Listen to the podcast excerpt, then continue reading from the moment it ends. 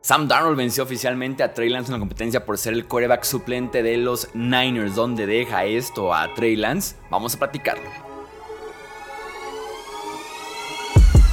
Hablemos de fútbol. Hablemos de fútbol. Noticias, análisis, opinión y debate de la NFL con el estilo de Hablemos de fútbol.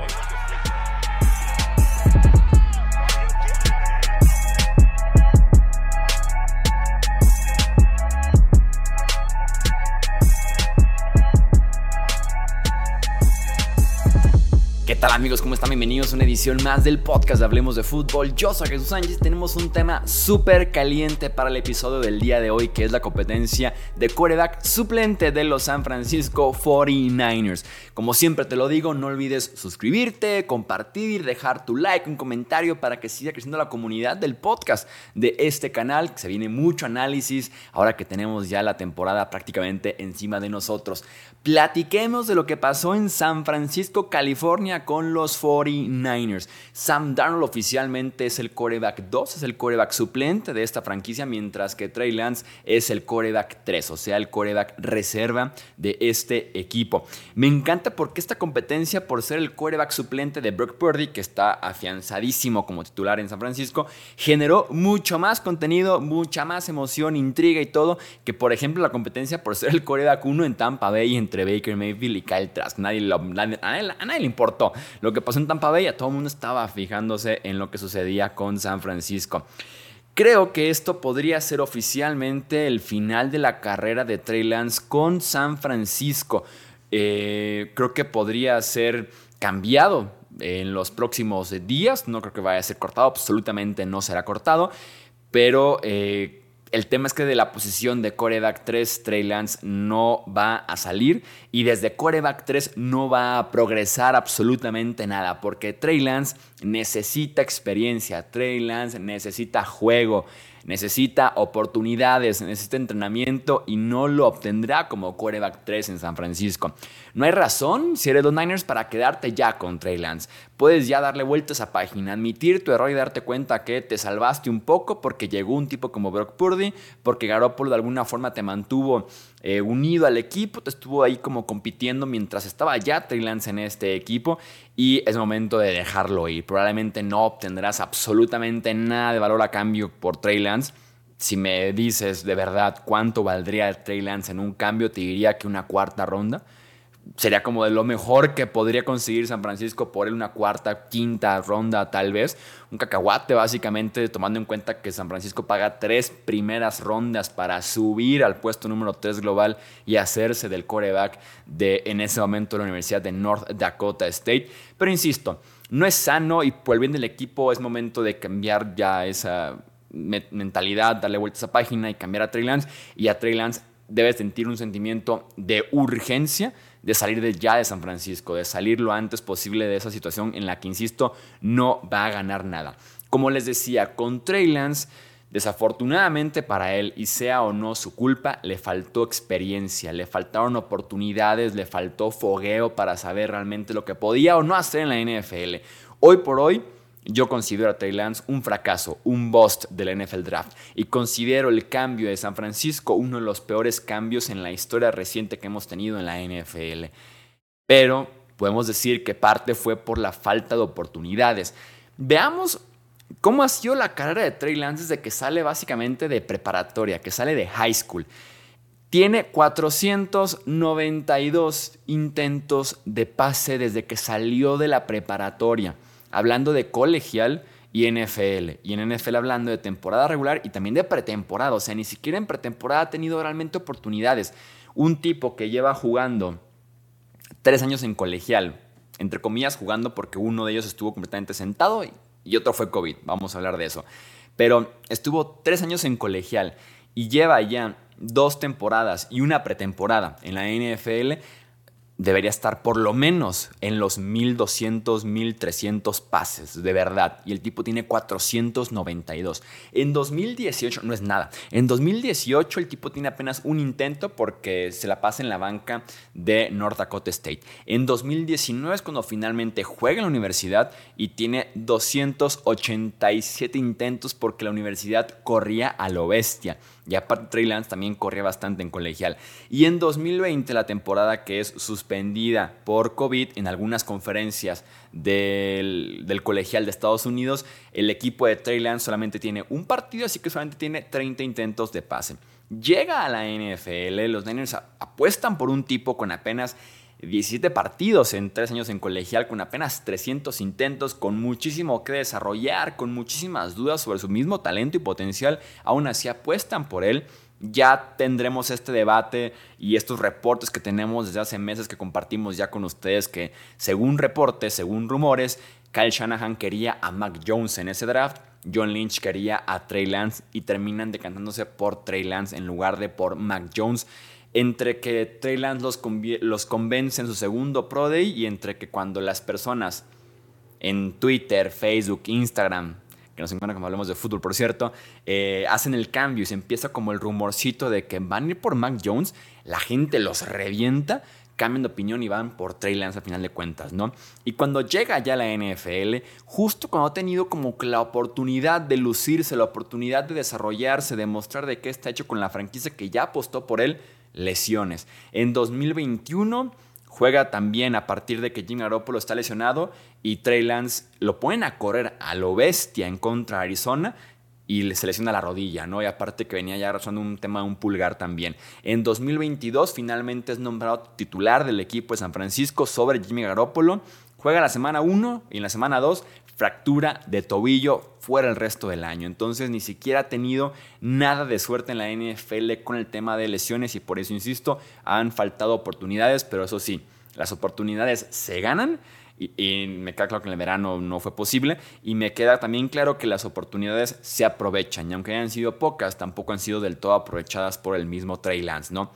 Y hablemos ahora de lo que paga Niners, que seguramente esto va a ser mucho más importante cuando se decida oficialmente el futuro de Lance, ¿no? Si es cortado, que no va a pasar, si es cambiado, que eso sí lo veo muy posible. Platicaremos siempre, siempre, siempre de lo que paga Niners por subir al puesto número 3 con Miami para hacerse de Trey Lance. El capital del draft que paga Niners por este pick es muy bien aprovechado por Miami que con ese capital del draft, entre otras inversiones y demás, se hacen básicamente de Jalen Waddle, que es un tipo con un, es un wide receiver con un futuro brillantísimo, Tyreek Hill, que es uno de los mejores wide receivers de la NFL, y Bradley Chop, que es un pass rusher bastante bueno. Hasta ahí lo pondría. Y el tema también es que Niners toma a Trey Lance con el tercer pick global. Y si uno se fija del pick número 4 al pick número 13, Dios, te encuentras con tipos que ya son Pro Bowlers, tipos que ya fueron incluso All Pro y por lo menos dos o tres que dices tienen potencial de Hall of Famer, de Salón de la Fama, estar en Canton, Ohio dentro de una década y media. Están, por ejemplo, vámonos por orden. En el cuarto, en el cuarto pick, Atlanta va por Kyle Pitts un tight end diferente, un distinto en la posición, un unicornio por cómo se mueve, ¿no? En el pick número 5, Bengals, no sé por qué dije pick como escupiendo al micrófono. En el pick número 5, Bengals va por Jamar Chase. Ahí está el potencial de Hall of Famer con Jamar Chase. En el puesto número 6, Miami va por Jalen Waddle, que el tipo también tiene ese talento para ser Pro Bowler o el Pro muy pronto en esa liga. En el puesto número 7, Lions por Penny Sewell, que es hoy por hoy de los dos o tres mejores tackles derechos de toda la NFL. En el puesto número 8, Panthers va por JC Hearn, un esquinero con mucho talento. Lástima las lesiones, lástima, lástima por el tipo en talento, se desborda. En el puesto número 9, Denver va por Patrick Surtain, el que es tal vez uno de los dos o tres mejores cornerbacks hoy por hoy de la NFL. En el puesto número 10, Eagles va por Devonte Smith, el wide receiver, que es también yo creo que del el segundo o tercer mejor wide receiver 2 de la NFL, acompañando ahí a AJ Brown. En el 11, Bears toma a Justin Fields, que yo, eh, de verdad que yo ondeó la bandera de decir que en el proceso del draft, Trey Lance era el quinto de esos corebacks, que era Trevor Lawrence, Zach Wilson, Trey Lance, Justin Fields, Mac Jones. Se fueron en ese orden. Yo lo que me acuerdo tenía en mi ranking Trevor Lawrence, Justin Fields, Mac Jones, Zach Wilson, Trey Lance. Niners cayó en la trampa de Trey Lance y pues bueno, Chicago celebra que en el puesto número eh, que les dije, en el puesto número 11 van por Justin Fields con potencial también por los cielos. Veremos qué tal le va este año. En el 12 está el otro tipo con potencial Hall of Famer, que es Micah Parsons en los Cowboys, el mejor defensivo que ha visto Dallas en un buen rato y que es de los mejores defensivos en toda la NFL sin duda alguna. Y en el 13, Rashon Slater, el tackle izquierdo de los Chargers, que literalmente fue el pro como novato, que literalmente fue el mejor tackle izquierdo de la liga como novato. Entonces es para arrancarse los pelos si eres San Francisco viendo lo que pasó detrás de, eh, detrás de, Trey Lance, ¿no? Dices, pudo haber emparejado a Divo Samuel y a George Kittle y a Brandon Ayuk con Jamar Chase, con Kyle Pitts, con Devonta Smith. Pudo haber emparejado a Nick Bosa con Micah Parsons tener la mejor dupla de tackles con Trent Williams y Penny Sewell, eh, tener un quarterback un distinto, un tipo súper diferente en talento como Justin Fields, por ejemplo. Entonces es para de verdad volverse loco con lo que San Francisco dejó ir en ese draft. Las teorías y como les digo, los reportes indican que John Lynch quería a Trey Lance, Cal Shanahan quería a Mac Jones. Me imagino que en algún punto de la vida tendremos confirmación de alguno de ellos dos de decir si en efecto queríamos, eh, quería a Mac Jones, Cal Shanahan, ¿no?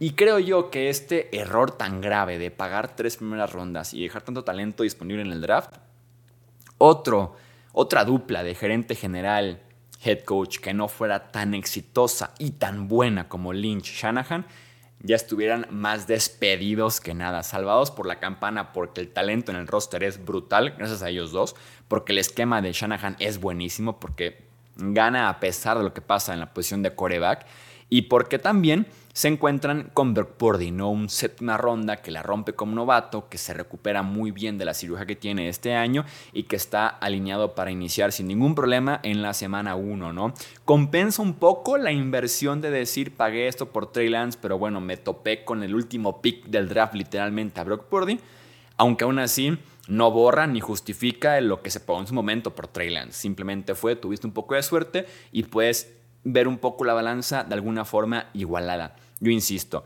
a pesar de la falta de oportunidades de Trey Lance en San Francisco, me parece uno de los fracasos, uno de los busts más grandes de los últimos años, mientras que el cambio me parece también uno de los peores que hemos tenido en los últimos años en la NFL. ¿Qué opinas tú de lo que pasa con Trey Lance en San Francisco? Creo que va a ser cambiado.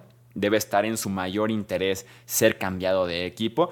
Veremos qué pasa en los próximos días en San Francisco. Tendremos seguramente otros podcasts analizando lo que está pasando con los Niners, con Trey Lance, Bert Purdy y Sam Darnold. Pero como, les digo e insisto, esta competencia por ser coreback suplente en San Francisco de 10 comparada con la aburrida competencia para ser coreback 1 en Tampa Bay o el coreback 1 mientras regresa Keller Murray en Arizona, Dios mío santo. Vamos a dejar hasta aquí este episodio del podcast Hablemos de Fútbol. No olvides suscribirte, dejar tu like, tu comentario y ya sabes, compartirlo con otros amantes de la NFL. Viene más contenido, así que no olvides suscribirte, campanita y estar siempre al pendiente. Yo soy Jesús Sánchez, esto es Hablemos de Fútbol. Hasta la próxima. Gracias por escuchar el podcast de Hablemos de Fútbol. Para más, no olvides seguirnos en redes sociales y visitar hablemosdefutbol.com.